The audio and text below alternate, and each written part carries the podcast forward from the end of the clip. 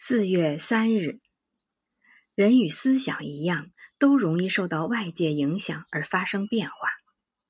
人并非是由什么创造出来，进而一步步完工，而是由内力的推动，一点点塑造成的自我。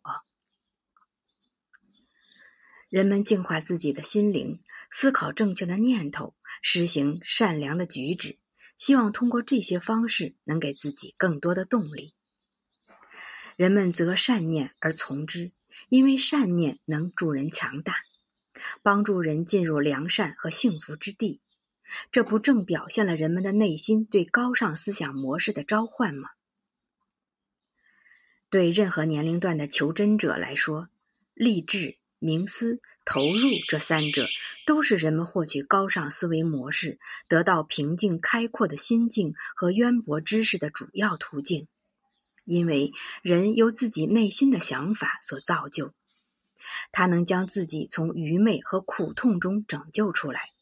通过养成新的思维习惯，改变固有的思想，成为崭新的自己。